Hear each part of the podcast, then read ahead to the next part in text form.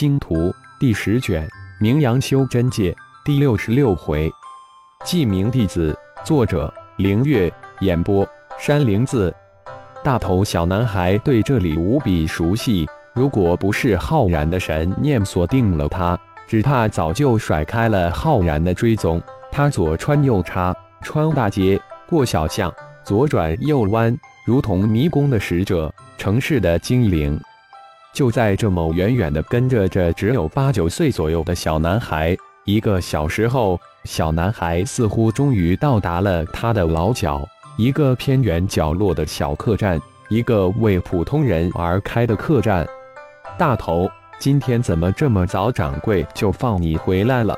这个名为淡雅客栈的掌柜是一个普通的老人，一见大头小男孩就笑着问道：“廖爷爷好，我们掌柜今天做了一笔大生意，高兴，给了赏赐，早早就收工了。”那大头小男孩笑着说道。仿佛真的得了赏赐一般，让人深信不疑。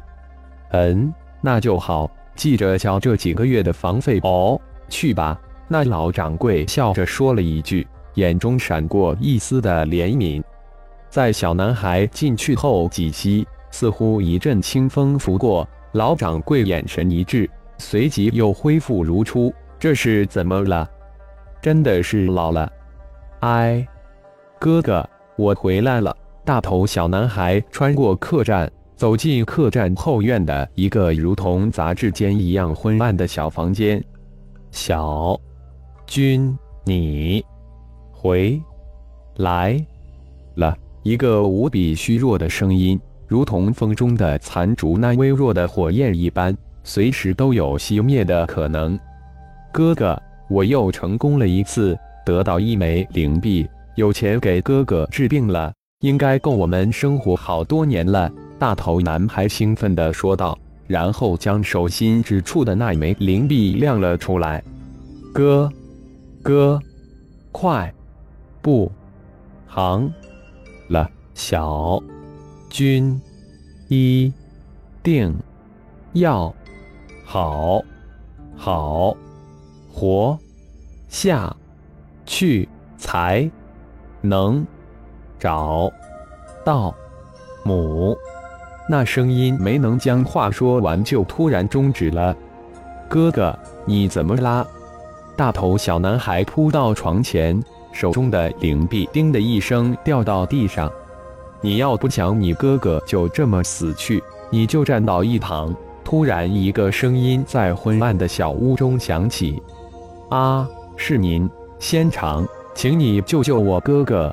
大头小男孩转过头来一看，顿时魂飞魄散，但随即扑通一声跪倒在被自己偷了灵币的中年人面前，叩首哀求着。不错，心灵反应非常的敏捷，还会看事。浩然暗赞一声，没有理会叩首的大头小男孩。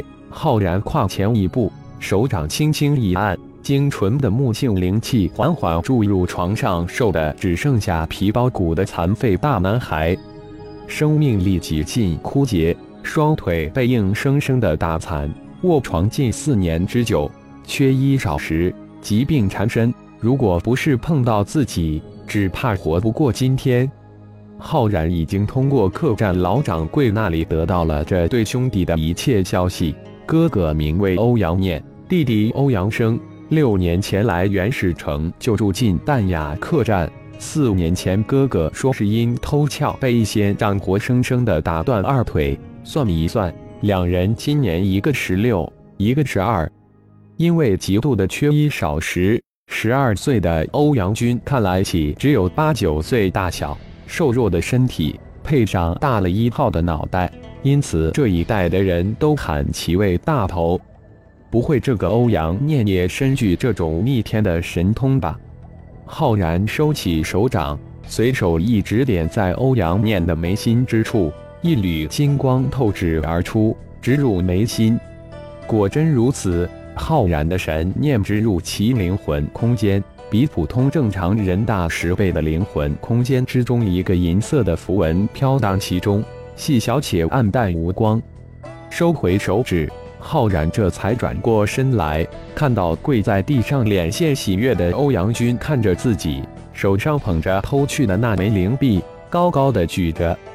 起来吧，你哥哥的命保住了。你们兄弟的胆子真够大的，以你们蝼蚁之身去偷修真者空间戒指中的宝贝。你哥哥就是这样被打残的吧？浩然脸色一正，冷冷的说道：“请千长收留。”欧阳军知道这是一次千载难逢的机会，这位仙长没有惩罚自己，而且还救了自己的哥哥，说明自己偷对人了。浩然手指一点，那枚灵币飘了过来，几十枚金币随即向大头小男孩飘去。灵币不是你能拥有的，对你来说是祸不是财。这次你很幸运碰到我。否则，今天就是你兄弟丧命之时。你们的命比蝼蚁强不了几分。你们虽然身具天赋神通，但成功的机会不足百分之一。我不忍看到如此天赋就这么白白的被湮灭。收你们兄弟为记名弟子。接下来，浩然一指点昏欧阳军，将一套初级功法。自己的身份以及对他们后面的安排，直接传到他们的脑海之中。又给欧阳军输入一些木性灵力，调理了一下他的身体，然后又给他吞服下一颗洗髓丹，这才将他放在一边。至于欧阳念，就稍稍的要麻烦一些，先将他的残脚全部捏碎，给他服下生骨丹，用本身的真元催动生骨丹的药力，不惜工本的将其残脚治疗好了七七八八。最后又留下了几百枚金币，这才隐身而退。今天的事情很多，最好能在九幽盟动手之前，将最后二位身怀黄泉幽冥戳的天字号杀手找出来。其他的杀手不在其考虑之中，没有黄泉幽冥戳的天字号杀手，根本造不成多大的威胁。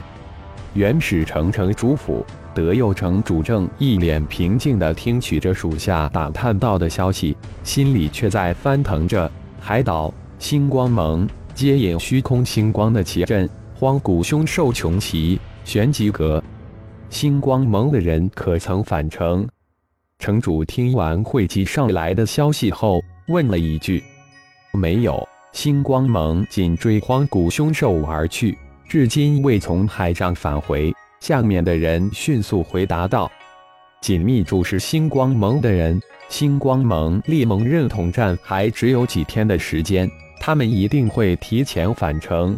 星光盟还真的不太简单，一个达到合体之境的体修，又爆出引起天香的奇阵，难道不知道木秀于林，风必摧之吗？太招摇了吧！”城主随即又吩咐道。似乎对星光盟的人又爱又恨，星光盟必有所仗，否则不会一出现在修真界就搞出这么大的动静。先是夺取了蓝星城，又在刚果城当面多拜气宗，又与其正面对抗，而且这个星光盟的浩然长老还是一位八品宗师级的气师，炼体又达到合体之境。蓝星城传回的消息称。